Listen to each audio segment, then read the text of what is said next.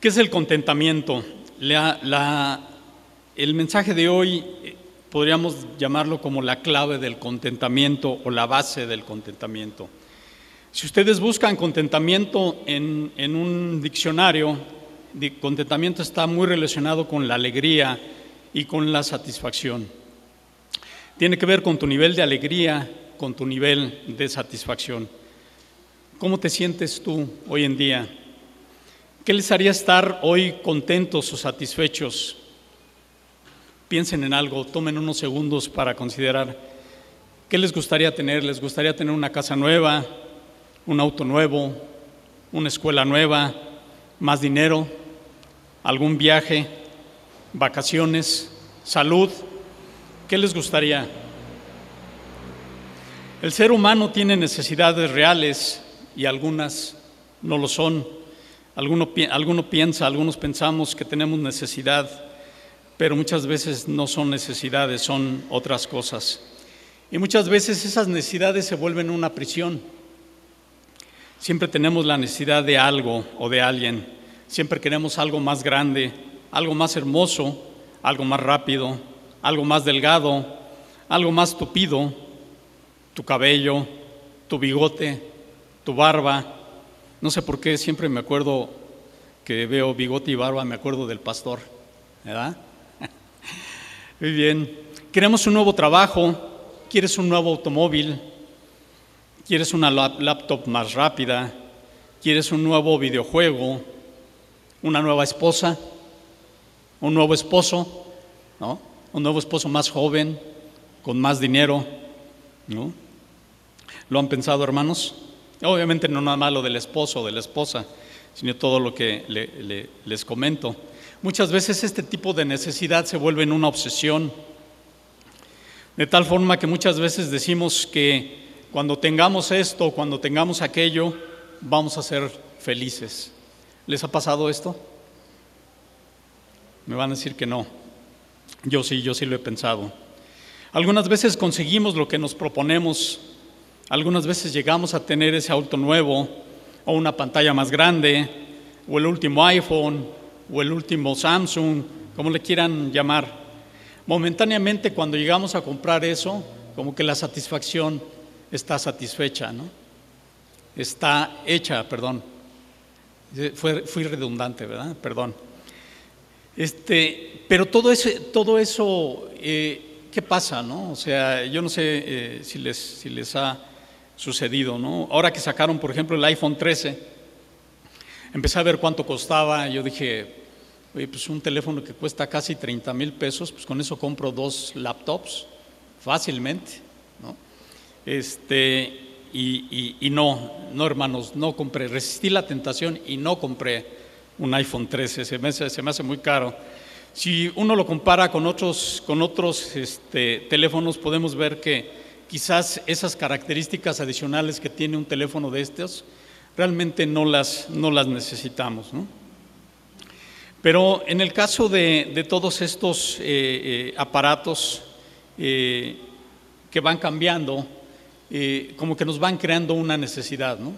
Cuando tenga el nuevo iPhone, cuando nueva, tenga el nuevo Nintendo, cuando tenga el nuevo videojuego, o sea, pasa todo este tipo de, de cosas, ¿no?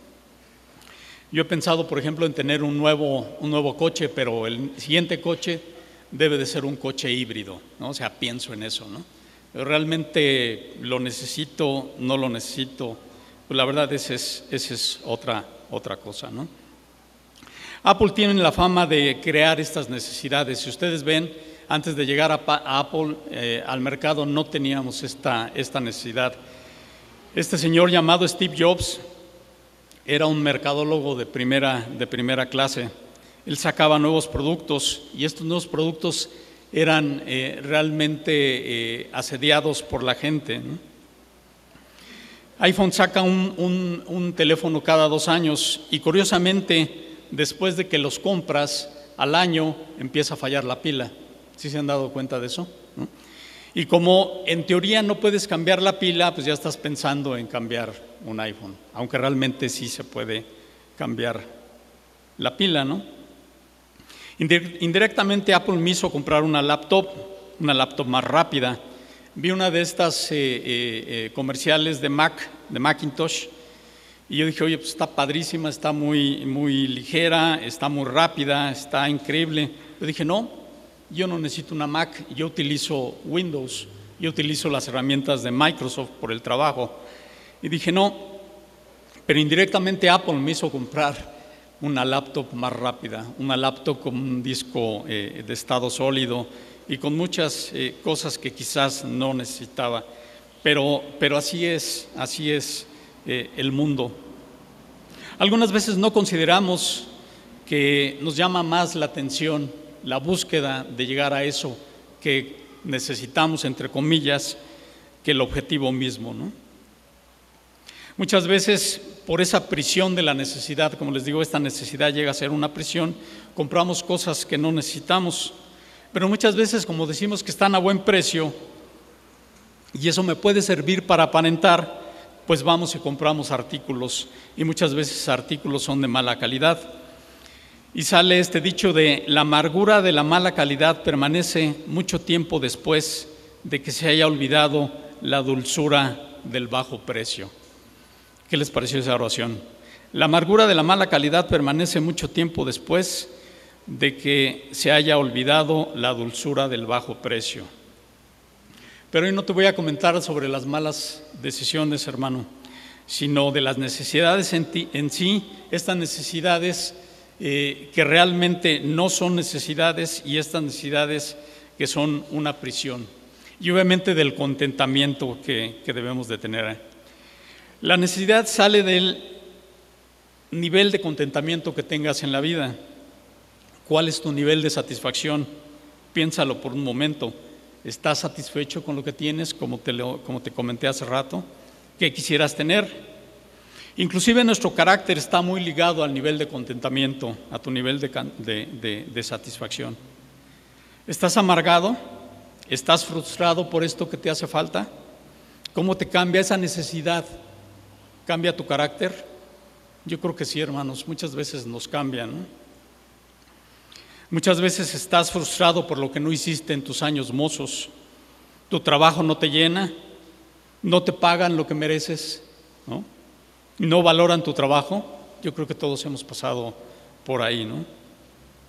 Algunos batallan con la salud y eso obviamente afecta su modo de sentir, su modo de ser.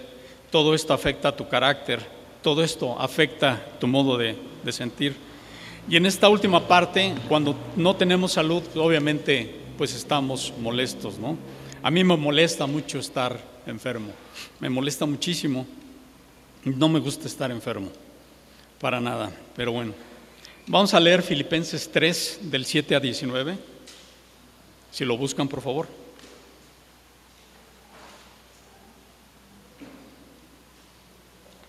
Y vamos a ver precisamente de una persona una persona que vivió los extremos, que vivió la opulencia y vivió la limitación. Vamos a ver lo que dice, lo que dice Pablo precisamente. Filipenses 3, del 7 al 19. Dice así, antes creía que esas cosas eran valiosas, pero ahora considero que no tienen ningún valor debido a lo que Cristo ha hecho. Así es, todo lo demás no vale nada cuando se le compara con el infinito valor de conocer a Cristo Jesús, mi Señor. Por amor a Él he desechado todo lo demás y lo considero basura a fin de ganar a Cristo y llegar a ser uno con Él.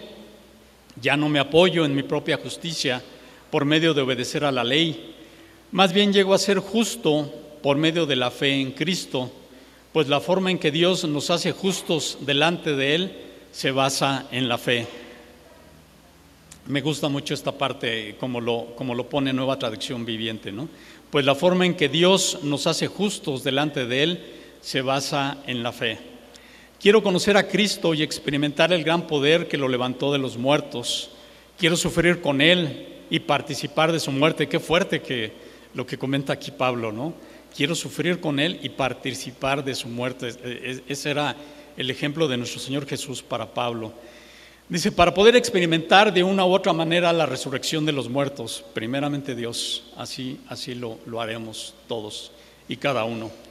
No quiero decir que haya logrado estas cosas ni que haya alcanzado la perfección, pero sigo adelante a fin de hacer mía esa perfección para la cual Cristo Jesús primeramente me hizo suyo. No, amados hermanos, no lo he logrado, pero me concentro únicamente en esto, olvido el pasado y fijo la mirada en lo que tengo por delante y así avanzo hasta llegar al final de la carrera para recibir el premio celestial al cual Dios nos, nos llama por medio de Cristo Jesús. Que todos los que son espiritualmente maduros estén de acuerdo en estas cosas. Si ustedes difieren en algún punto, estoy seguro que Dios se los hará entender. Aquí Pablo es así medio, medio fuerte, ¿no? O sea, si no lo entiendes, pídele a Dios que te lo haga entender. Pero debemos aferrarnos al avance que ya hemos logrado. O sea, lo que tenemos es, es mucho, hermanos. Amados hermanos, tomen mi vida como modelo y aprendan de los que siguen nuestro ejemplo. Pues ya les dije varias veces y ahora se los repito de nuevo con lágrimas en los ojos. Hay muchos cuya conducta demuestra que son verdaderos enemigos de la cruz de Cristo. Van camino a la destrucción. Su Dios, con D minúscula, es su propio apetito. Se jactan de las cosas vergonzosas y solo piensan en esta vida terrenal. Inicialmente Pablo, a lo que se refiere aquí en el, en el versículo 7, habla antes en este capítulo de las cosas que él consideraba valiosas. Todo lo que él había vivido como fariseo, todo lo que había vivido como perseguidor de la iglesia. Seguramente eh, Pablo tenía una posición económica muy buena.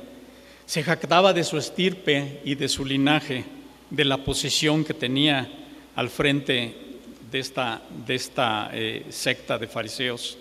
La disciplina que tenía a la ley judía pero ahora todo eso no era valioso para él, todo eso ya no existía.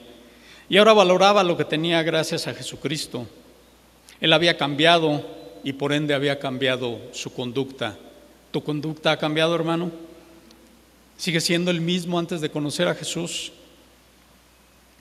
Ahora los objetivos de Pablo eran totalmente diferentes y las cosas que antes él veía como buenas ya no lo eran. Me gusta mucho el peso que le da la fe. Me gusta mucho eh, lo que dice en el versículo 9, como se los mencioné.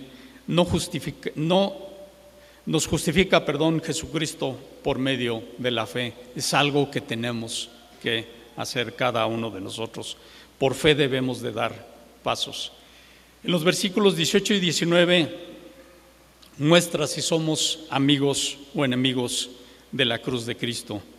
Si solo nos jactamos de las cosas vergonzosas, si solo pensamos en la vida terrenal.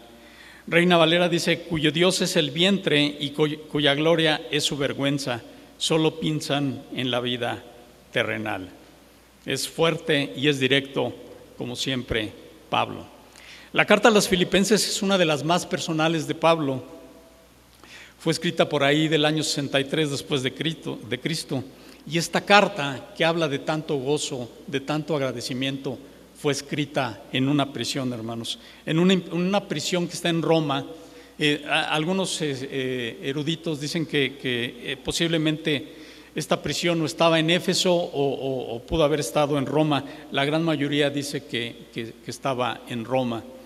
O sea, ¿cómo una persona puede escribir todo esto desde una, desde una prisión?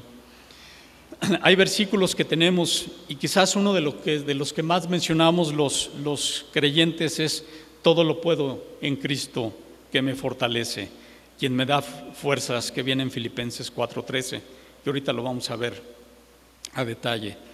Pablo hablaba del tipo de vida que llevaba, que había tenido muchas estrecheces, que había tenido muchas carencias, que había tenido abundancia, pero dice que realmente él podía estar tranquilo.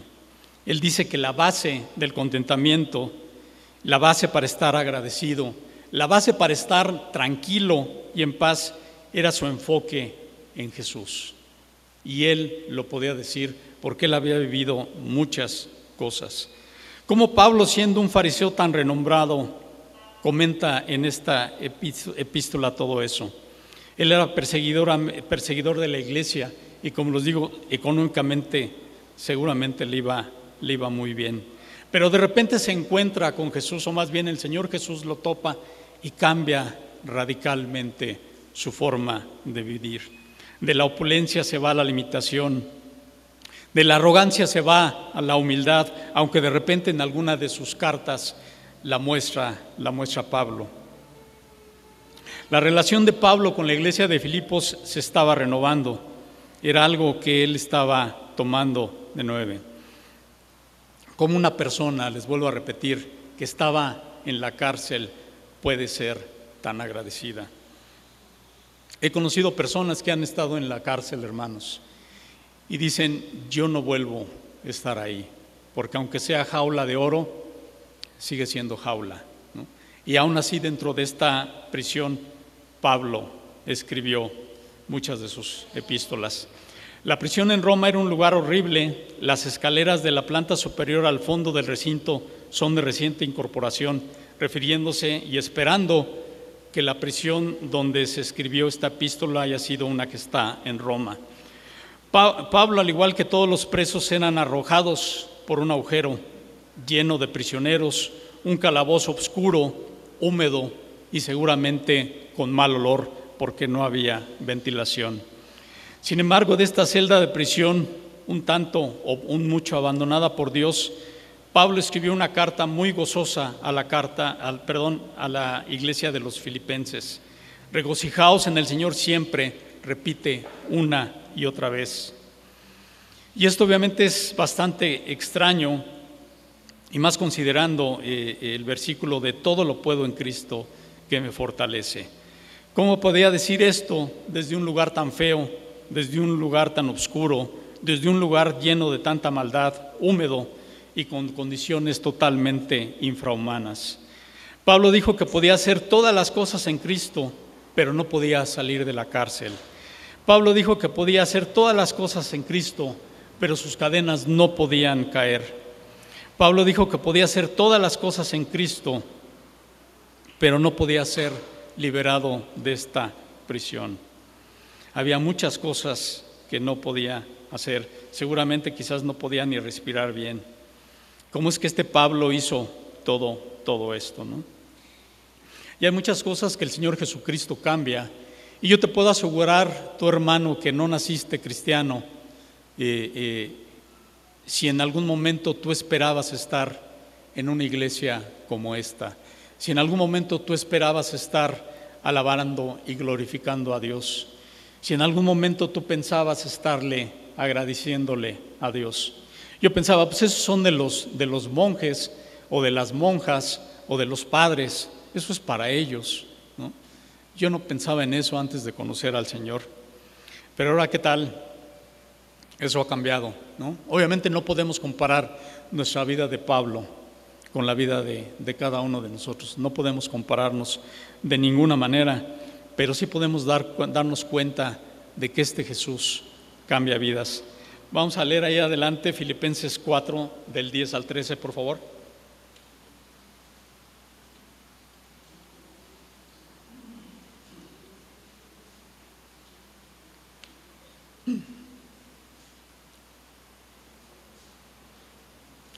Dice ahí eh, como subtítulo en, Nueva Traducción Viviente, dice, Pablo agradece las ofrendas. ¿Cuánto lavo al Señor de que hayan vuelto a preocuparse, preocuparse por mí? Sé que siempre se han preocupado por mí, pero no tenían la oportunidad de ayudarme. No es que haya pasado necesidad alguna vez, porque he aprendido a estar contento con lo que tengo. Y por supuesto que Pablo había pasado necesidades. Sé vivir con casi nada o con todo lo necesario. He aprendido el secreto de vivir en cualquier situación, sea con el estómago lleno, vacío, con mucho o con poco, pues todo lo puedo hacer por medio de Cristo, quien me da fuerzas. Muchas veces también decimos esto de todo lo puedo hacer en Cristo que me fortalece, pero olvidamos el contexto al que se refiere Pablo, ¿no? Todas esas limitaciones, todas esas cosas que él había vivido. Y el contentamiento no es algo que venga naturalmente, es algo que debemos de aprender. ¿Cómo lo aprendemos?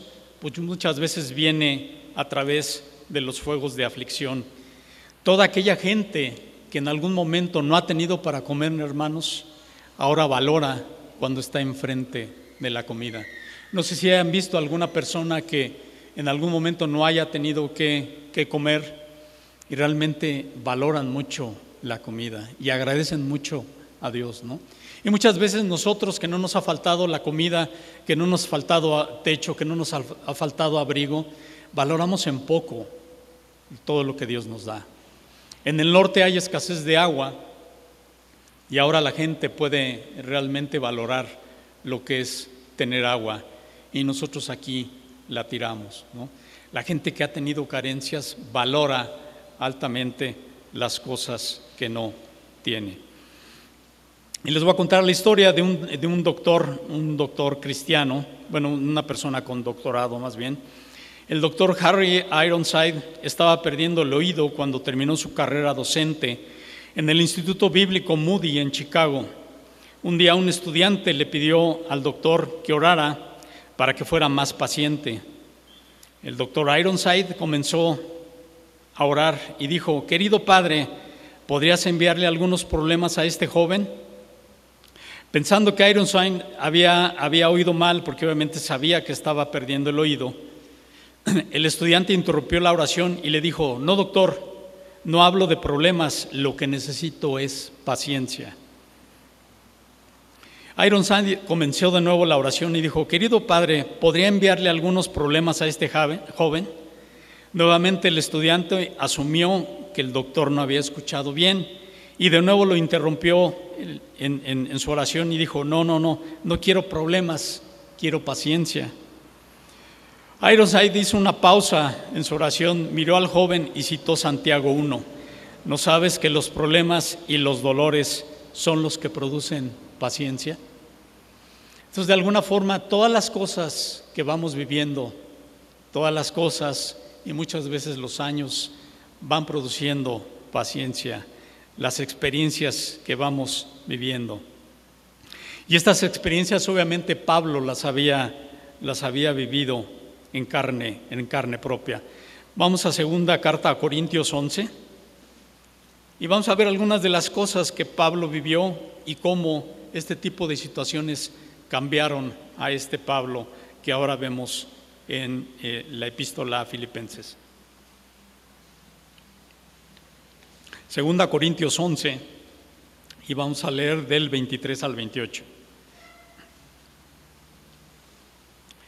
¿Ya lo tienen?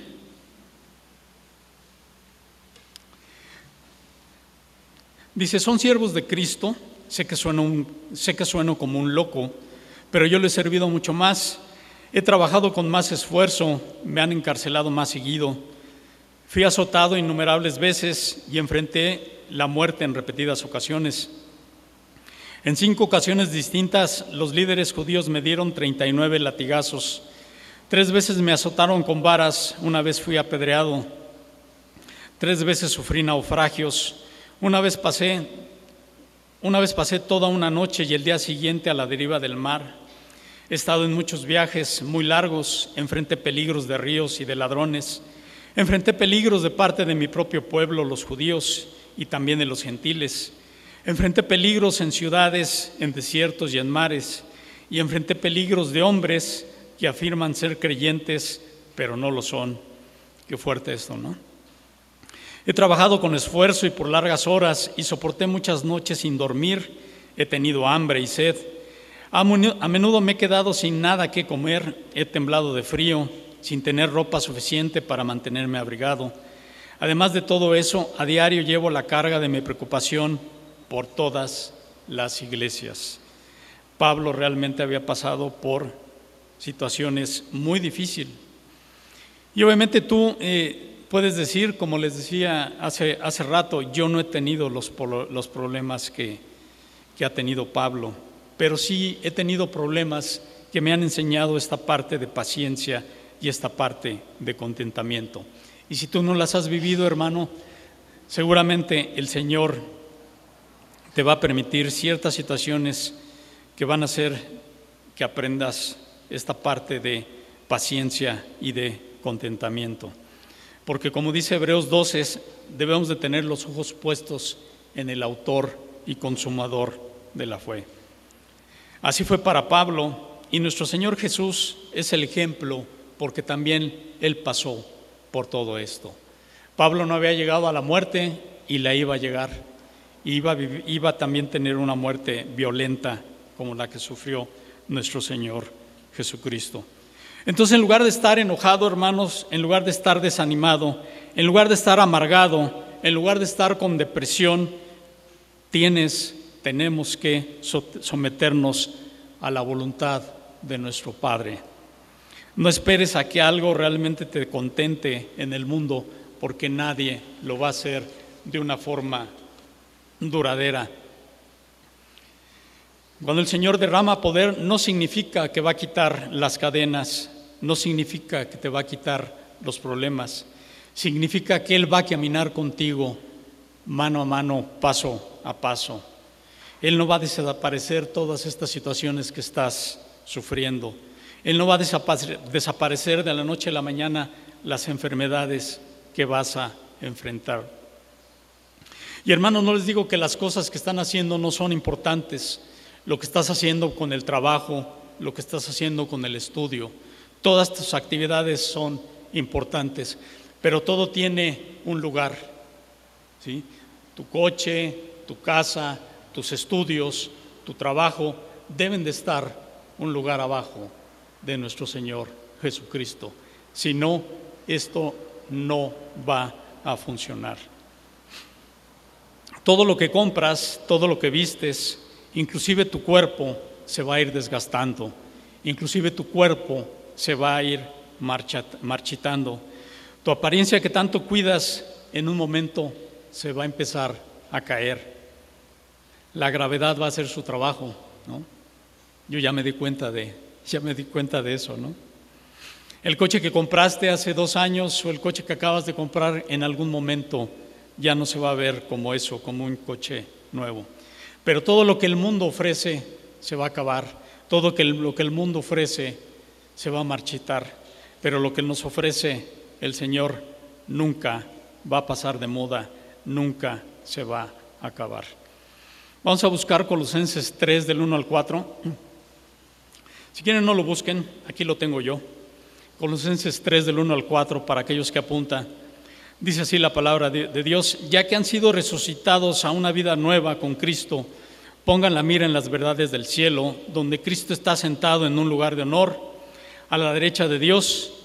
Piensen en, piensen en las cosas del cielo, no en las de la tierra. Pero ustedes han muerto a esta vida y su verdadera vida está escondida con Cristo Jesús.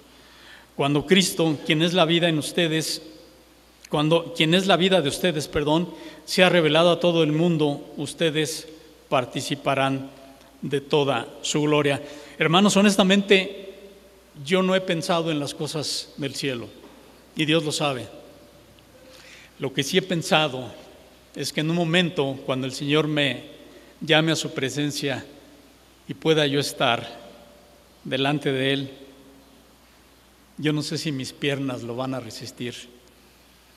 Yo no sé si mis piernas van a soportar ver toda esa gloria y toda esa cantidad de amor concentrada en una sola persona. Eso me impacta. La verdad es que todo eso nubla mi mente y cubre todos mis pensamientos. Yo no pienso en el cielo, cómo ha de ser. La palabra dice que va a ser un lugar totalmente diferente al que conocemos y yo lo creo, pero yo tan solo me enfoco en ver a Jesús y digo, hijo, ¿quién soy yo para estar delante del ser más maravilloso? Tenemos que ocuparnos, hermanos, por realmente lo importante. Significa que Él te puede dar el poder para estar contento, para estar satisfecho. Él te puede dar el poder para ser victorioso, una victoria en Él, para pasar por cualquier problema que la vida nos ponga enfrente, para estar en la cárcel o fuera de Él. Dios nos libre de estar en la cárcel.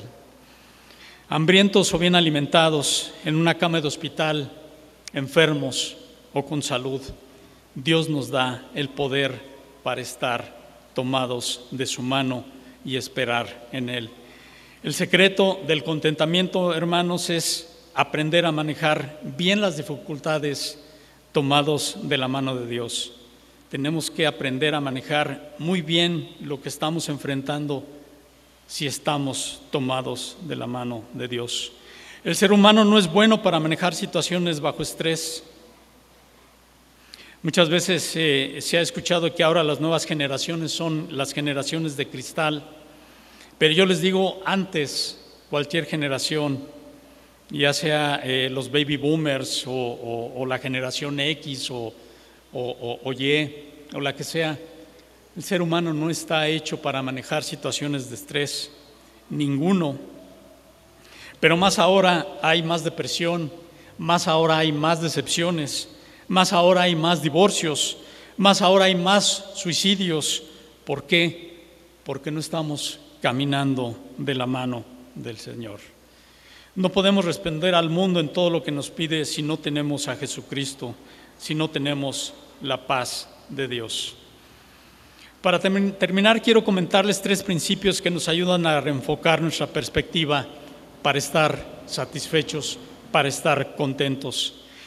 número uno, deja de mirar, número uno, deja de mirar alrededor y empieza a mirar hacia arriba. El factor más significativo para cambiar la vida tiene que ver con el enfoque que tengo.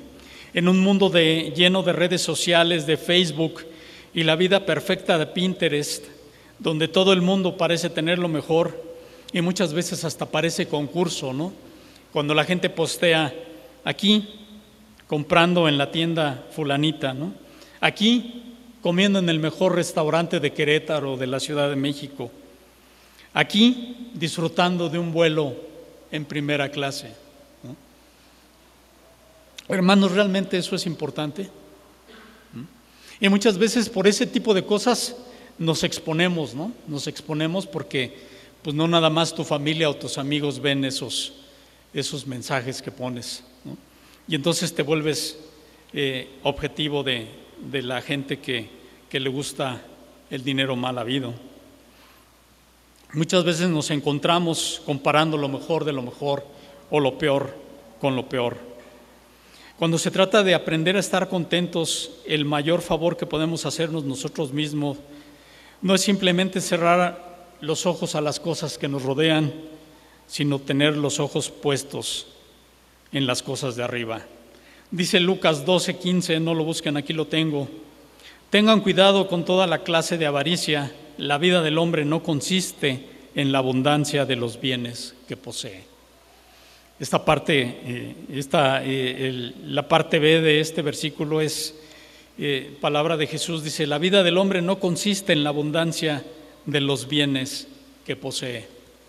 Más claro no puede ser el Señor Jesucristo. Todas estas cosas se van a desaparecer, todo lo que vemos, el mundo va a desaparecer, pero nuestra relación con Jesucristo permanece y empieza en esta vida y va a permanecer para siempre. Para conocer y comprender realmente el verdadero eh, contentamiento, debemos darnos cuenta que nuestros corazones solo estarán satisfechos cuando estén satisfechos con Cristo Jesús. Entonces tenemos que poner los ojos en las cosas de arriba y caminar de esa, de esa manera. Número dos, concéntrense, tengan eh, eh, o concéntrense más en lo que tienen y no tanto en lo que quieren tener. Muchas veces somos bombardeados en internet, en televisión, en radio por todas las vallas publicitarias, letreros y comerciales que les hacen recordar lo que les falta en la vida, estas necesidades que comentamos al principio. Tomemos un tiempo para apreciar lo que tenemos, y más ahora que la enfermedad está tan, tan fuerte.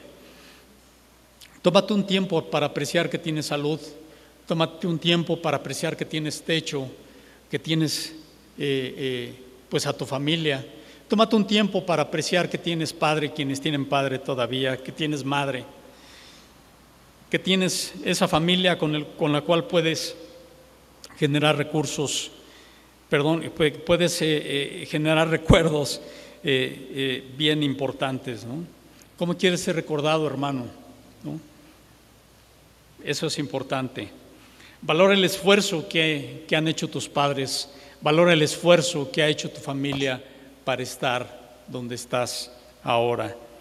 Agradece, hermano, agradece, hermana, agradece lo que tienes y sobre todo enseña a tus hijos a ser agradecidos. Es bien importante, bien importante esta parte. Aprende a enfocarte y a que tus hijos se enfoquen a tener un corazón bien agradecido. Dice Primera Tesalonicenses 5 del 14 al 18, no lo busquen, aquí lo tengo yo, Primera Tesalonicenses 5 del 14 al 18, dice, hermanos, les rogamos que amonesten a los perezosos, alienten a los tímidos, cuiden con ternura a los débiles, sean pacientes con todos. Asegúrense de que ninguno pague mal por mal, más bien siempre traten de hacer el bien entre ustedes y todos los demás. Estén siempre alegres, nunca dejen de orar sean agradecidos en toda circunstancia, pues esta es la voluntad de Dios para ustedes, los que pertenecen a Cristo Jesús. Entonces, agradece lo que tienes y no te enfoques tanto en lo que debes de tener. Es bueno, pero es más importante lo que tienes. Y número tres, y final, no vivas en los deberías, no vivas en los podrías, no vivas en los quisieras, porque muchas veces vivimos mucho de nuestro tiempo enfocándonos en lo que tuvimos en un pasado, sin experimentar lo que tenemos en el presente. Hay mucha gente que vive de sus glorias del pasado. Se, obsesionan en lo que tenían y se obsesionan en lo que quisieran tener. No está mal anhelar ciertas cosas, pero que realmente todo esto no te quite tu paz. El enemigo quiere usar nuestro pasado para llenarnos de remordimientos, dudas y desesperanzas, porque sabe que este tipo de culpa nos, nos va a mantener paralizados. ¿Les ha pasado, hermanos? Hay muchas cosas que hemos vivido muy feas, ¿no? Como dice la palabra, éramos totalmente eh, eh, pues llenos de, pecado, trapos de inmundicia, dice la palabra, ¿no? Y todo eso que hemos hecho muchas veces nos paraliza. A mí me ha paralizado, hermanos.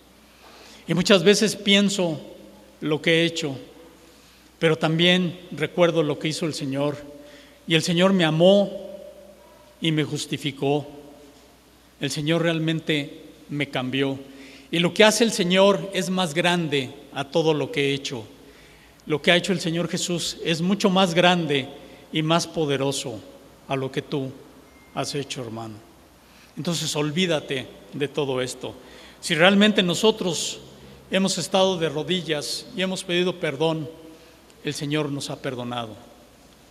Eso Él nos lo asegura. Entonces la tercera clave del contentamiento es dejar de mirar hacia atrás. No dejes que esto te paralice y sigue adelante mirando al autor y consumador de la fe. Dice eh, otra vez Filipenses 4:12, como ya lo, ya lo vivimos, sé vivir con casi nada o con todo lo necesario. He aprendido, he aprendido el secreto de vivir en cualquier situación, sea con el estómago lleno o el estómago vacío, con mucho o con poco. Pablo vivía una vida de contentamiento.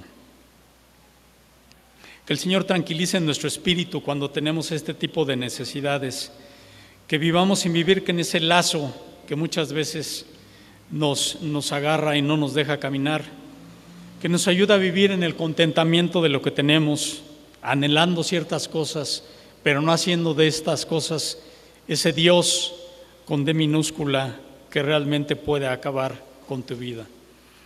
Él ha hecho mucho, Dios ha hecho mucho y va a hacer todavía mucho.